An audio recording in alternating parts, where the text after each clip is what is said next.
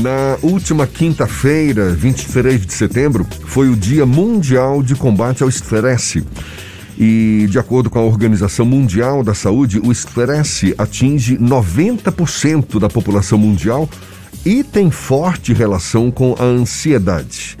Com a atual pandemia, então, a rotina pessoal e profissional de milhões de pessoas, a gente sabe, foi afetada, foi mudada e com aumento na quantidade de pessoas com estresse e ansiedade.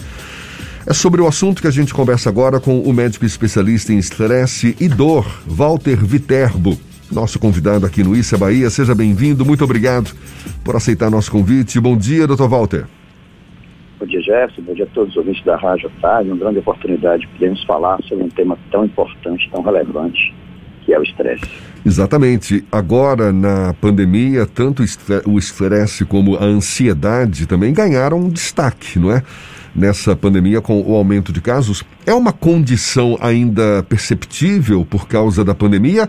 Ou já uma situação que, digamos, tem voltado para os níveis normais? Qual é a avaliação que o senhor faz, doutor Walter? Vamos lá. Primeiro, é importante a gente explicar que estresse é a resposta do nosso corpo se adaptando aos fatores estressores. Fatores estressores são trânsito, nascimento, guerra, morte, relacionamento e agora o maior fator estressor de todos os momentos que nós já vivemos, que é a pandemia do Covid. Talvez a nossa geração nunca conviveu com algo tão forte. Sim. Isso equivale a uma guerra, isso equivale a algo que muda o mundo inteiro ao mesmo tempo. Então, o nosso corpo ele está preparado para fazer adaptações a esses fatores. O problema é quando esses fatores eles começam a ficar muito constantes. E essa adaptação do nosso corpo, que é a produção de adrenalina, a produção de cortisol, que faz com que o nosso coração bata mais rápido, o nosso fígado libere mais glicose, para que os músculos fiquem mais fortes, o pulmão respira mais rápido. Então a pessoa fica preparada para lutar, para fugir. Até certo ponto isso é bom, isso é positivo. O grande problema é quando isso fica constante, quando o nosso corpo precisa se preparar para lutar ou fugir o tempo inteiro. Isso vai causar adoecimento, isso vai causar a estafa, a exaustão dos órgãos. É como se fosse um carro que está dirigindo em alta velocidade o tempo inteiro. Tem uma hora que o motor dele não vai aguentar. Então é a mesma coisa. Pois é, o, o, tema ganhou uma relevância tão grande agora em tempos de pandemia que teve até o Departamento de Saúde Mental da Organização Mundial da Saúde que criou um guia para a saúde mental exatamente em tempos de pandemia e dirigido a toda a população. Qual é a importância de a gente preservar ou procurar preservar esse equilíbrio e quais os caminhos que a gente tem para isso, doutor Walter? Pois é, a saúde mental é a saúde principal, né? Porque se a gente não tem uma saúde mental, a gente já começa adoecido na hora que acorda.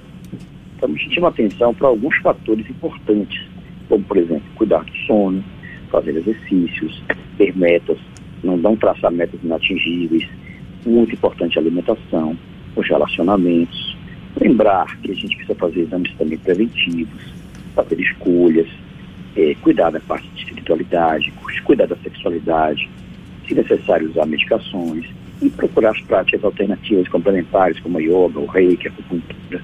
Todas essas atitudes, todos esses cuidados são importantes mas o mais importante de tudo é prevenir, evitar que o corpo responda a esses fatores estressores e, principalmente, observar as mudanças que o seu corpo está falando com você. Se você começa a roer caneta, a roer unha, a ter problemas de pele, alteração intestinal, alteração no seu sono, alteração no seu relacionamento, na sua paciência, na sua tolerância, o seu corpo está te informando que você está aumentando o seu grau de estresse. E é hora de procurar um especialista, procurar alguém para começar a prevenir e tratar para que não piore. Quais são os principais passos, os primeiros passos, na verdade, ao identificar esse sinal? Você deve procurar que tipo de especialista ou você já deve buscar algum tipo de técnica que possa reduzir esse processo antes que haja uma complicação? Veja bem, existem as duas situações. É, o corpo ele vai falar para você, ele vai te dizer que alguma coisa está de errado. Então, Inicialmente, o médico pode ser procurado um especialista daquela área. De repente, a pessoa começa a ter herpes e vai procurar um especialista. O, paciente começa a ter uma dor no coração, dor no peito, e vai procurar um cardiologista. Ele começa a ter alterações gastrointestinais, para um gastro. Então, assim, qualquer médico já vai orientar para ele que alguma coisa está de errado. né, nós temos um trabalho voltado para a prevenção e para a conscientização. Existe uma cartilha que nós lançamos, um protocolo chamado Semear Sempre, onde cada uma dessas letras vai dar algum tipo de orientação para que ele previna ou trate o estresse. Mas, inicialmente, qualquer alteração no corpo que o paciente sinta, que a pessoa sinta, ela deve procurar o médico da sua confiança para já iniciar aquele tratamento. Mas ficar atento que o estresse hoje atinge todos os órgãos. E o estresse prolongado vai levar a um quadro que hoje é conhecido como síndrome de Burnout, onde o paciente, onde a pessoa, é, literalmente, ela vai se queimar, se torrar, e ela não vai conseguir trabalhar, não vai conseguir produzir e corre risco até de vida. Então, muito importante tratar o estresse. Antes de haver sintomas, é importante essa prevenção com técnicas que possam eventualmente é, desestressar ou pelo menos dissipar as condições que levem a uma situação de estresse, exemplo de atividades físicas ou de outras atividades como a acupuntura, por exemplo? Perfeito, exatamente aquilo que você falou. No começo da nossa entrevista, eu disse que o estresse é uma resposta do nosso corpo a fatores estressores. Então, quais são os fatores estressores? Alguns que nós não podemos mudar. O trânsito. Mas eu posso, por exemplo, morar mais perto do meu trabalho e sair mais cedo. Eu não posso mudar a violência, mas eu posso evitar alguns lugares que têm índice de violência maior. Eu não posso evitar a crise econômica, então eu vou gastar menos e trabalhar um pouco mais para fazer minha reserva. Então, se existem os fatores estressores, cabe a nós evitá-los ou administrá-los, porque o nosso corpo é um grande sensor e o tempo inteiro vai estar respondendo a esses fatores.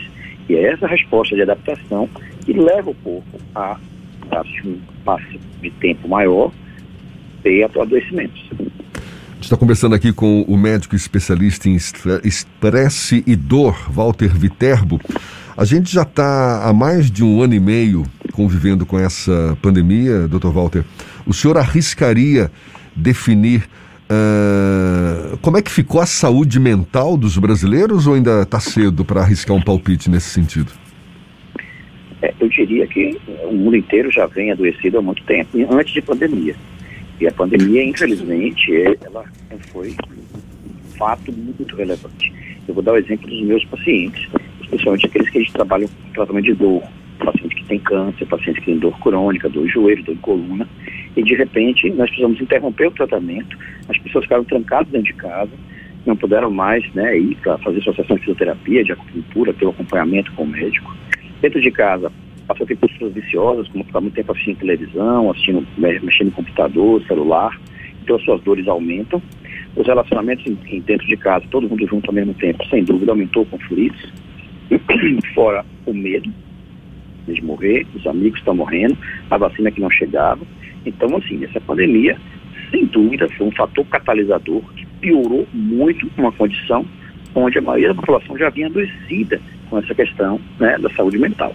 Infelizmente, agora precisamos conscientizar e trabalhar bastante para trazer de volta né, todos os recursos para tratar a população.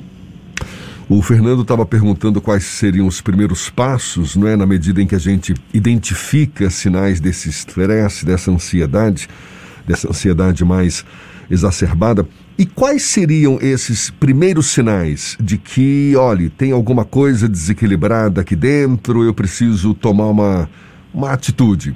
Que seriam, que, que sinais seriam esses, doutor Walter, em geral? Como eu já falei eh, inicialmente, o seu corpo vai falar com você. Então, preste atenção no sono, na sua alimentação. Às vezes a pessoa fica com muita ou pouca fome. No seu intestino, às vezes alterna obstipação com diarreia. Na sua pele, começa a ter problema de acne, psoríase, herpes. Fique atento ao seu relacionamento. Você começa a ficar mais impaciente, intolerante. Fique atento à sua cognição. Começa a não conseguir gravar ou desempenhar aquelas atividades que você está habituado a desempenhar observe pressão arterial, frequência cardíaca, tire meça sua pressão, eventualmente até numa farmácia consegue fazer isso. Então o seu corpo vai te mostrar isso. As pessoas ao seu redor vão te dizer você está mais estressado, se está mais irritado. E todos esses fatores, como eu citei, é o corpo dizendo alguma coisa está de errado aqui, é preciso um feio repensar. Procure um médico, faça um check-up e veja o que você pode fazer. E de imediato repense o seu sono está bem feito, repense a sua atividade física, escolhas na sua alimentação, escolhas no seu relacionamento, escolhas nas suas metas, escolhas relacionadas também ao que você pretende na sua vida e se você consegue cumprir. Muitas vezes a pessoa traça metas que inatingíveis, são estressantes. Então eu quero até daqui a três meses trocar o carro, trocar a casa, fazer isso, aquilo, outro, e não vale a pena. O senhor como essas metas que são fatores estressores. O senhor como médico especialista em estresse e em dor, qual é a relação que existe entre um e outro? Pois é, eu deixei para o final, mas já que está dando spoiler, é muito importante a gente falar sobre isso. Quem tem dor vai ter estresse, porque a dor é um fator estressante. Você não consegue dormir direito, você não consegue se relacionar com as pessoas, você não consegue produzir. Então, a dor é um grande fator estressante. Infelizmente, existe um ciclo que quem está com dor vai se estressar. E existe o inverso. Às vezes a pessoa não tinha dor, mas ela está tão estressada que o seu corpo começa a ficar mais tenso, os seus nervos começam a travar os seus músculos e você percebe principalmente naquele, naquela região atrás do pescoço, ali próximo do ombro, músculo trapézio, a gente percebe que tem formação de músculos mais tensos, que a gente chama de nódulos, pontos de gatilho. Isso é um exemplo de uma pessoa que não tinha dor e passa a ter dor exclusivamente por causa do, do tempo é, que ela fica estressada e aí fica muito tenso e volta a ter dor. Então esse é um ciclo importante que precisa ser quebrado. Quem tem dor vai ter estresse e quem estresse vai acabar tendo dor.